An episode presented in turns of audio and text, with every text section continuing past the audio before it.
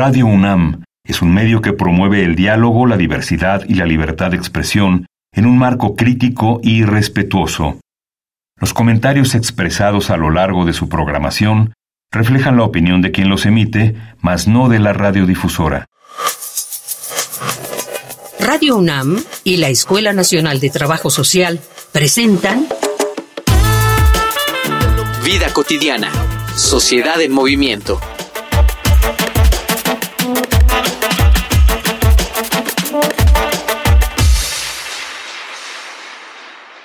Muy bonita tarde, ya es viernes, viernes de vida cotidiana, sociedad en movimiento. Soy Ángeles Casillas y como siempre agradezco que nos sintonicen. Hoy vamos a reflexionar sobre una situación muy, muy sensible y urgente de atender. Vamos a platicar sobre bullying, esta lamentable problemática que, que tenemos todos que responsabilizarnos para atender. De ello vamos a platicar, quédense con nosotros.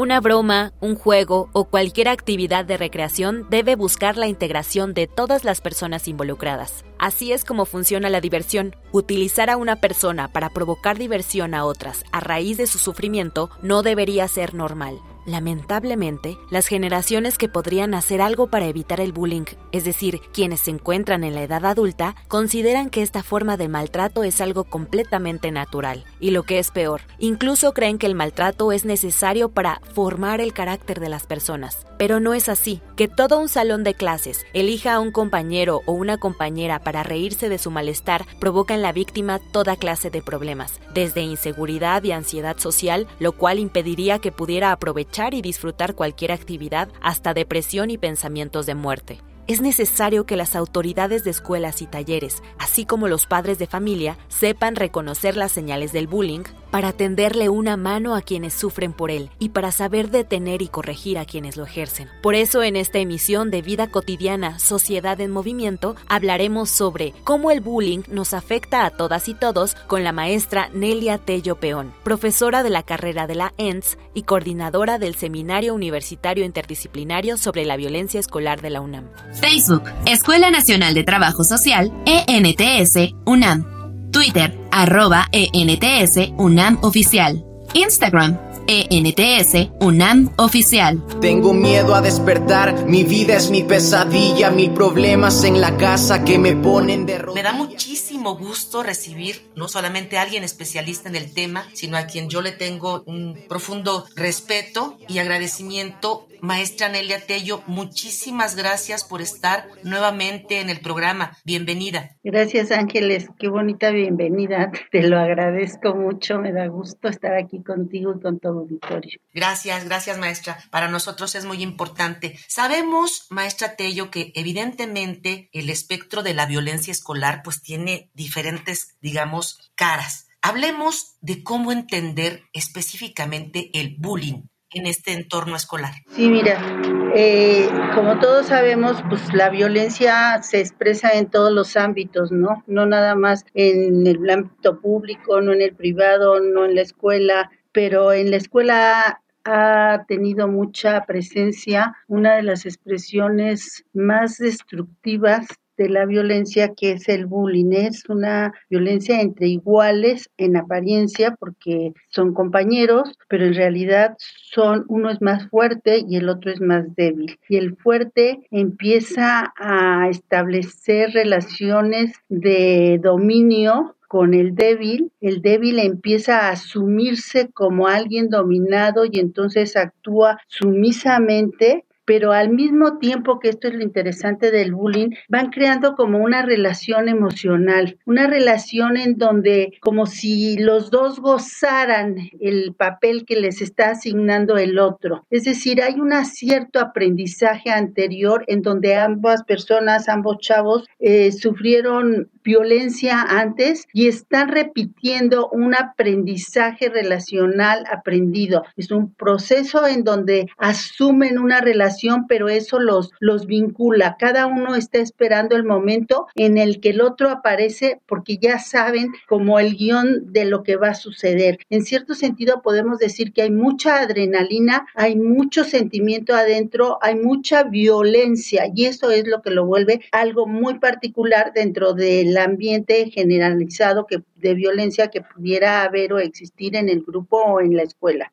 Fíjate, maestra, cómo se eh, hace complejo esta, esta situación. Por un lado, lo que nos comentas, ¿no? Alguien que ejerce su poder, pero también otro y otra que juega el papel de sumiso y sumisa en esta relación, como tú decías, ¿no? Ambivalente, pero que se da tanto quien ejerce el poder o la violencia como quien la, la, pues la permite. Exacto, lo asume. Ese aprendizaje fue también en casa, esta sumisión y tanto igual que la violencia fue previo, pero no necesariamente en el mismo papel. Seguramente el, el, que aquí está siendo el dominante, el que inicia, no necesariamente fue el que tuvo ese papel en, en otro espacio, sino al contrario, puede haber jugado el papel de, de sumiso y puede haber sido el, el, el que está aparentemente siendo destruido. La verdad es que los dos se están destruyendo porque este tipo de relación deja una huella para siempre platicada por todos aquellos que han tenido un comportamiento violento en algún momento y que lo sufrieron. Este, no, no más que yo quisiera especificar que sí puede ser en la familia, probablemente si estamos hablando de niños muy pequeños, sí, pero si estamos hablando de adolescentes, no solo tendríamos que hablar de la familia, sino también podríamos hablar del entorno vecinal, del entorno comunitario, del entorno de la familia extendida en donde se ha desarrollado. En este caso, nosotros tendríamos que pensar que tiene que haber habido una influencia de los dos años de pandemia. Son chicos que los de secundaria, los que van ahorita en secundaria, tienen más o menos entre 14 y 16 años y en algún momento, eh, digo, y acaban de vivir dos años de, de, pandemia y en algún momento de confinamiento, lo cual hace que sus relaciones sociales hayan sido muy afectadas, sus lazos sean, su manera de establecer lazos sea muchas veces desde la violencia. Sabemos bien que la violencia intergeneracional, interfamiliar y, y contra los de acoso contra los mismos chavos y chavas en la familia se desató. Por ello, inclusive los datos que hay sobre los suicidios de adolescentes, hombres y mujeres. Entonces, sí es un escenario más complejo en el que se dio este, estas relaciones que ahora se están recreando. Sí, sí, fíjate que no solamente esta problemática, sino otras más que hemos abordado ya en el programa, evidentemente se han exacerbado con este pues confinamiento tan, tan prolongado y tan sorpresivo. Te voy a invitar, maestra, voy a invitar también a nuestro auditorio a que escuchemos algunos datos estadísticos justamente sobre acoso escolar en nuestro país. Vamos a una infografía social. Infografía social. La escuela es uno de los principales espacios sociales para las niñas y los niños. Ahí actúan y se relacionan de acuerdo a los valores y conocimientos adquiridos desde su entorno familiar y comunitario. El creciente aumento de violencia familiar y social se ve reflejado en el ámbito educativo. El bullying o acoso escolar es un problema que afecta a niñas, niños y adolescentes de todos los países y entornos sociales. Este tipo de violencia contempla las agresiones físicas y los ataques psicológicos que afectan al bienestar de una persona. Un estudio del Fondo de las Naciones Unidas para la Infancia señala que uno de cada tres adolescentes de entre 13 y 15 años ha sido víctima de acoso escolar, ya sea a nivel físico o psicológico. El mismo informe destaca la violencia generalizada en el entorno escolar, donde alrededor de 150 millones de adolescentes han sufrido algún tipo de agresión en las aulas o de camino a la escuela. De acuerdo con el Informe Nacional sobre Violencia de Género en la Educación Básica en México, 90% de la población escolar ha sufrido humillaciones e insultos. 24% de los estudiantes de primaria y secundaria han sido objeto de burlas. 32% de las y los alumnos han enfrentado agresión física. 39% agresión verbal. 13% agresiones psicológicas. 10% violencia sexual y 5% violencia por Internet. El módulo sobre ciberacoso del INEGI, publicado en 2021, señala que el 24.5% de adolescentes reportó haber sido víctima de acoso digital, y en las universidades, 38.4% de los estudiantes recibieron insultos y palabras ofensivas en redes sociales con fin de ridiculizarlos. En segundo lugar están las burlas con 29% y en tercero las expresiones de acoso sexual con un 22.5%, seguido por 21.6% con palabras ofensivas en su perfil, el 15.4% recibe amenazas y 4% difunde fotografías o video personal con fines ofensivos depresivos. El bullying es un tipo de violencia que ha ido en aumento en el país durante el primer trimestre del año. El Consejo Ciudadano para la Seguridad y Justicia de la Ciudad de México en 2022 recibió 292 reportes de bullying en todo el país, lo que equivale a 24 reportes por mes. Sin embargo, en 2023 han recibido 76 reportes desde enero hasta lo que va del mes de marzo, lo que da un promedio de 38 reportes mensuales, es decir, hay un aumento del 58%. De nuevo llego a mi casa fingiendo que no duele, sensación de niño raro y que encima nadie te quiere, no saben lo que sucede si no sienten mis heridas y yo más de una vez pensando en quitarme la No me gustaría, maestra Tello, dejar pasar, además de los aspectos que tú señalabas, ¿no? Culturales, sociales, familiares, económicos, qué papel juegan los medios de comunicación y todas estas redes que tan de manera tan explícita nos hacen comunicarnos, pero también y juegan un papel muy perverso porque pareciera que estamos en el anonimato, ¿no? Y se aprovecha esto. Ay, Ángeles, qué bueno que haces alusión a eso porque es cierto, es muy importante el papel que se está jugando y cómo se exacerba esa palabra que usaste me parece muy muy oportuna porque la violencia no se hace chiquita, no se hace menos, la violencia se hace más, la violencia crece, la la violencia se exponencia. Y entonces en este en estas condiciones en donde nuestra vida ya no nada más es presencial sino también es eh, virtual eh, se, se ha duplicado por decirlo así el, el fenómeno y sobre todo con lo que aducías con este la presencia virtual es anónima pero al mismo tiempo y al mismo tiempo es muy cercana pero lejana es de lo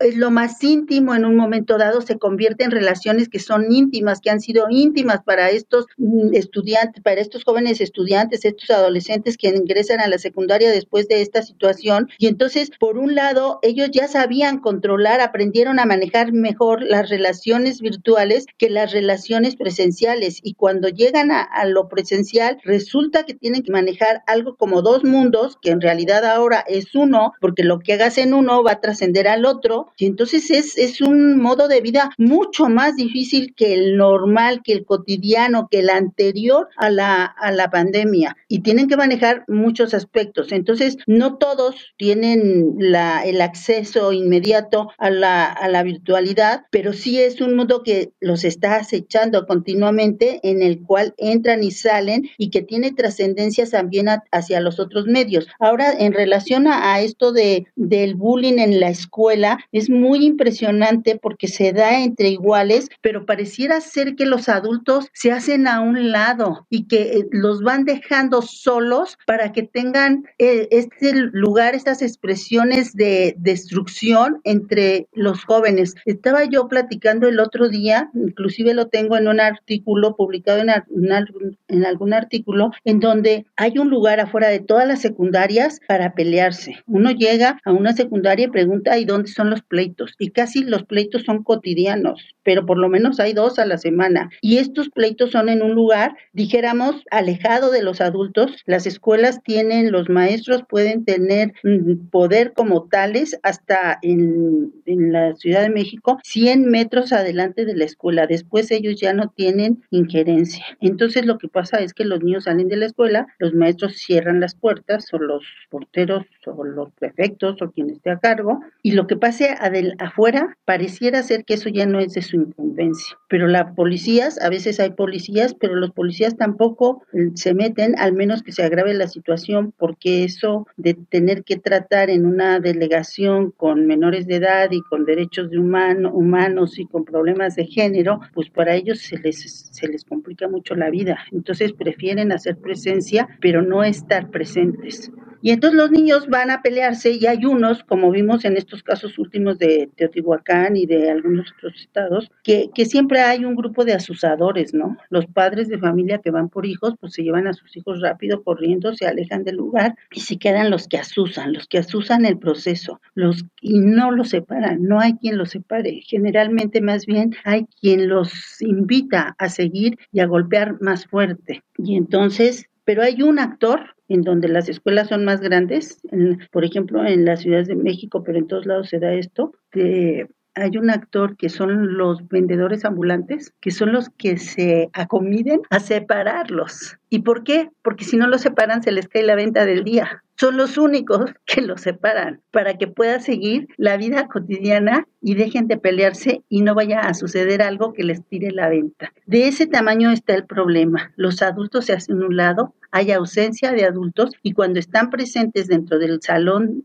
de clases, pues asumen como que se trata de un, de un problema cotidiano que evidentemente es cotidiano, pero no por ello menos trascendente, y que lo dejan pasar, yo diría, lo banalizan. Y banalizar la violencia en cualquiera de sus expresiones es exponer a los actores sociales a que suceda cosas mayores y allá lo que ahora tenemos que se dice que el bullying mata, no, el bullying no mata, matan los asesinos y matan las piedras, pero el bullying destruye y destruye emocionalmente, emocionalmente sí mata, pero es controlable. En cambio, los asesinatos ya no tienen regreso.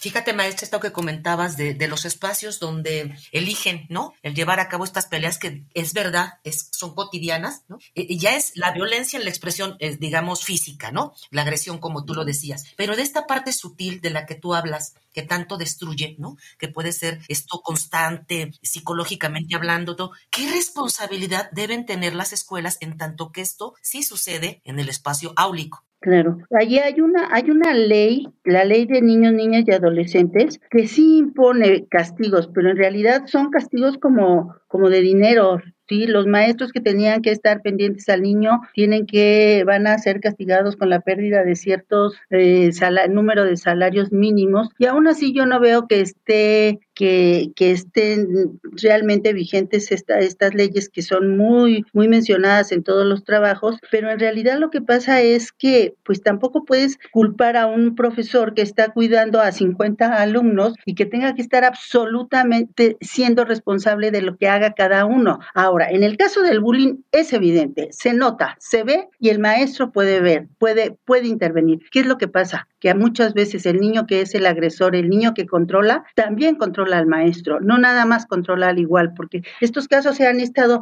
dando de una manera aún más, más, dijéramos, de una manera más fuerte, porque los planteamos y los pensamos como de uno a uno, pero no es cierto. El niño que controla al, al buleado está controlando al grupo, está controlando la dinámica del grupo, tiene un grupo de niños que son los que están detrás de él, que los tiene dominados de otra manera, no, no son sus enemigos, son los que le dan mayor fuerza, pero también son, dijéramos, impotentes ante el poder del otro. Entonces, eso sí se ve y eso sí se debe de tratar hay un, componente psicológico y emotivo muy grande, lo cual hace necesaria también la intervención de especialistas. En este caso en particular, puede ser el, de un, el del psicólogo y en las escuelas secundarias por lo general hay psicólogos que podrían estar atendiendo, que tienen la responsabilidad de estar atendiendo esto. Ahora bien, en la Escuela de Trabajo Social también hemos trabajado con, con los legisladores y se aprobó un, un, este, un artículo en donde también en toda secundaria debería de haber un trabajador social, cosa que festejamos con mucho entusiasmo en la profesión. Lástima que igual que todas las leyes nomás sirvieron para ponerlo, porque la, la, el siguiente paso es, pues sí, pero no hay presupuesto para implementar. Entonces, eso es lo que a mí me hace como trabajador social también, que tenemos que entender y aumentar nuestro compromiso. No es nada más cuestión de que las leyes lo digan, es cuestión de que nosotros como seres humanos, como responsables de, de, de los grupos colectivos de jóvenes en donde se trabaja en las escuelas, nosotros los trabajadores sociales somos los especialistas que tenemos que estar trabajando allí. No todas las escuelas tienen trabajador social a nivel secundaria, pero en, eh, por ejemplo en la Ciudad de México, perdón por la por la insistencia, pero en la Ciudad de México sí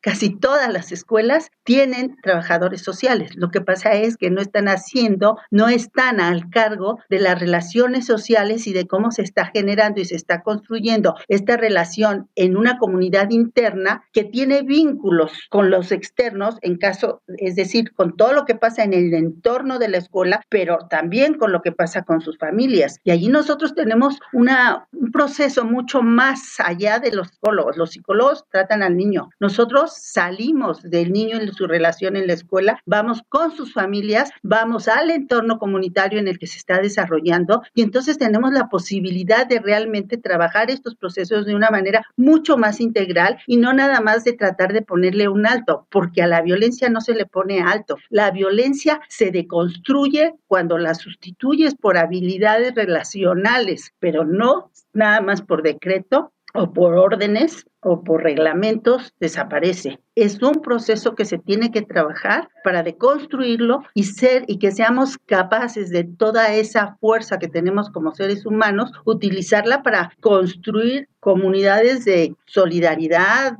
de convivencia, de como la querramos llamar. Hay muchos apellidos que se utilizan en estos casos, muchos adjetivos que para mí son como, son como apellidos necesarios cuando hablamos, pero que muchas veces los ignoramos. Entonces, sí me parece que en este caso tendríamos que estar insistiendo en la importancia de la presencia de un profesional especializado en el desarrollo de habilidades sociales que se necesita mucho más ahora después de la pandemia que antes. A propósito de estas experiencias ¿no? o, de medidas que se han implementado, vamos a escuchar la voz de profesoras y profesores que platican acerca de algunas medidas que han tomado para poder contribuir a erradicar esta violencia. Vamos a Voces en Movimiento. Voces en Movimiento. Hola, buenas tardes. Soy Esperanza. Tengo más de 25 años de experiencia como docente en educación básica y también estuve un ciclo escolar como directora en una escuela primaria. Bueno, las acciones que yo en lo personal he tomado cuando detecto algún niño o niña hace bullying a algún compañero, primero pues obviamente es ver qué es lo que está pasando, escuchar ambas partes, tanto al chico que bulea como al que recibe el bullying y bueno, tratar de que se solucione la situación hablando mucho de yo hablo mucho del respeto entre compañeros a nivel primaria y bueno, si se puede identificar cuál es el problema básico y tratar de que el chico que está haciendo el bullying pues trate de explicar el por qué lo hace y bueno, mediante plática pues tratar de que evite ya hacer esa esa situación, ¿no? Bueno, yo baso mucho mis clases y mi trabajo realmente en el respeto a los compañeros. Creo yo que es una manera preventiva de evitar la situación del bullying. En varias instituciones en las que he colaborado, pues no siempre se toman acciones respecto a este tema. De hecho, en, la última institución en la que estuve, se trataba de que esto no pasara a mayores, se trataba de, en lo mayor posible, de no involucrar a los padres ya si rebasaba y se presentaba una situación más, más grave, pues sí se tenía que recurrir a, la cooperación y a la plática con los papás. Me gustaría mucho, maestra, que pudiéramos cerrar el programa con esta propuesta que tú nos comentaste hace, hace unos minutos de crear comunidad, de ser más solidarios. Fíjate que cuando comentabas esta parte de donde se suscitan las peleas, yo vivo aquí en la unidad de Villacuapa y tenemos en WhatsApp un grupo de toda la manzana. Y en cuanto estas inician o cualquier situación que pone en riesgo, este, pues, eh, la relación de convivencia sana, inmediatamente lo, lo publicamos, llega este, pues las autoridades y sí, evidentemente sí se trasladan a la secundaria para que también los, los directivos tomen medida. ¿Qué otros más aspectos como comunidad podemos desarrollar y me parece que ahí sí la labor de trabajo social es justamente el perfil idóneo, ¿no? Para estos tejidos nuestras relaciones de convivencia. Cuando nosotros hemos trabajado este problema en las escuelas, las hemos tratado de construir pues ciertas estrategias que se adapten a la circunstancia, porque no todas las veces es igual, ¿no? O sea, podemos hablar de elementos genéricos que están presentes siempre, pero en general lo que nosotros hacemos primero es un diagnóstico y entonces vemos ciertas generalidades que se presentan. Es decir, en todo grupo siempre hay unos niños excluidos y otros que son ni siquiera excluidos, simplemente ignorados. La indiferencia es lo peor. Esto es lo que hace que a veces funcione el bullying, porque prefiero que me bulles porque existo a que me ignores porque no existo. Entonces yo creo que uno de los principales problemas son la falta de la desintegración de los grupos y entonces lo que se tiene que hacer es trabajar en esta inclusión de todos en un grupo. Evidentemente las habilidades de cada, mm, de cada joven estudiante son completamente diferentes y entonces habrá algunos que sean los primeros en alzar la mano y los primeros en poder construir algunos conceptos para seguir la clase y hacer la tarea en cuanto a conocimientos. Pero habrá otros que no tengan estas habilidades, no tengan estas posibilidades, inclusive ni siquiera tienen las condiciones materiales para poderlo hacer. Pero que cuando uno sale y trabaja con los chavos en grupo afuera, entonces ellos demuestran que tienen otro tipo de habilidades. Muchas veces con las niñas hay un problema gravísimo, no necesita ser la fea, ser la bonita, ser la guapa, ser la que tiene más pegue, para que lo digo tan rebuscado, mayor atractivo para los niños porque ya creció y ya es toda una señorita, entonces eso la hace también punto de escarnio de las otras niñas porque las otras niñas todavía están pequeñas en crecimiento menos acelerado. Entonces, el ser diferente siempre causa problemas y esto no es algo nuevo que yo esté descubriendo, lo sabemos todos los que hemos trabajado con grupos, pues principalmente las maestras. Entonces, por eso nosotros trabajamos en primer lugar con la aceptación, en segundo lugar con la integración y en, y en tercer lugar con la confianza. Tenemos que reconocer al otro y para reconocer al otro necesito tenerle confianza, necesito saber su nombre, así de fácil, necesito saber su nombre, necesito conocerlo y no etiquetarlo, porque con esto de, de la multiplicación de las etiquetas socialmente, pues en los grupos se dan, porque ahora ya no te digo ni el negro ni la gorda, pero tengo otros calificativos que pueden ser más precisos para ubicarte y destruirte. Todo eso se tiene que trabajar, se tiene que trabajar con diferentes dinámicas, pero más que dinámicas formales en el salón de clase, sino son dinámicas de experiencias vivenciales con las que nosotros trabajamos. Y también otra cosa son lo de los límites. Insistimos en todos los espacios que sea posible, marcar los límites, enseñar que todos merecemos respeto y tratar de contrarrestar este discurso que está hoy en el ambiente, en donde el otro es nuestro enemigo, en donde el que es diferente a mí se convierte en mi enemigo. No, todos nos necesitamos y todos tenemos que formar comunidad para ser exitosos.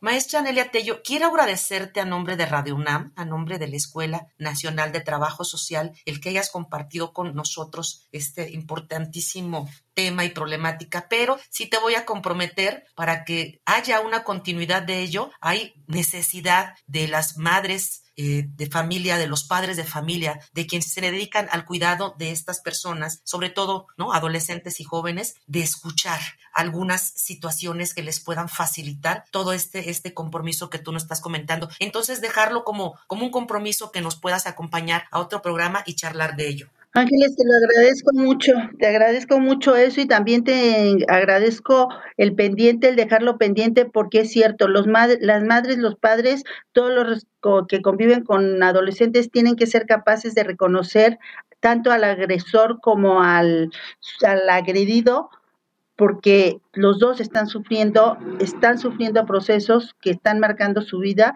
y creo que los adultos y los cercanos a ellos somos muy responsables y de manera muy fácil podemos empezar a reconocerlo. Te lo agradezco muchísimo. Muchas gracias. Ahí está el compromiso. Quiero agradecer a quienes hacen posible nuestro programa. En producción, José Luis Tula. En la información, Carolina Cortés, Carla Angélica Tobar. La coordinación de la licenciada Roxana Medina. Pero saben que en especial siempre agradezco a todas las personas que nos sintonizan cada viernes y hacen posible nuestro programa. Soy Ángeles Casillas. Me despido deseándoles que hagan un excelente fin de semana. Bonita tarde. Vida cotidiana. Sociedad en movimiento es una coproducción entre Radio UNAM y la Escuela Nacional de Trabajo Social.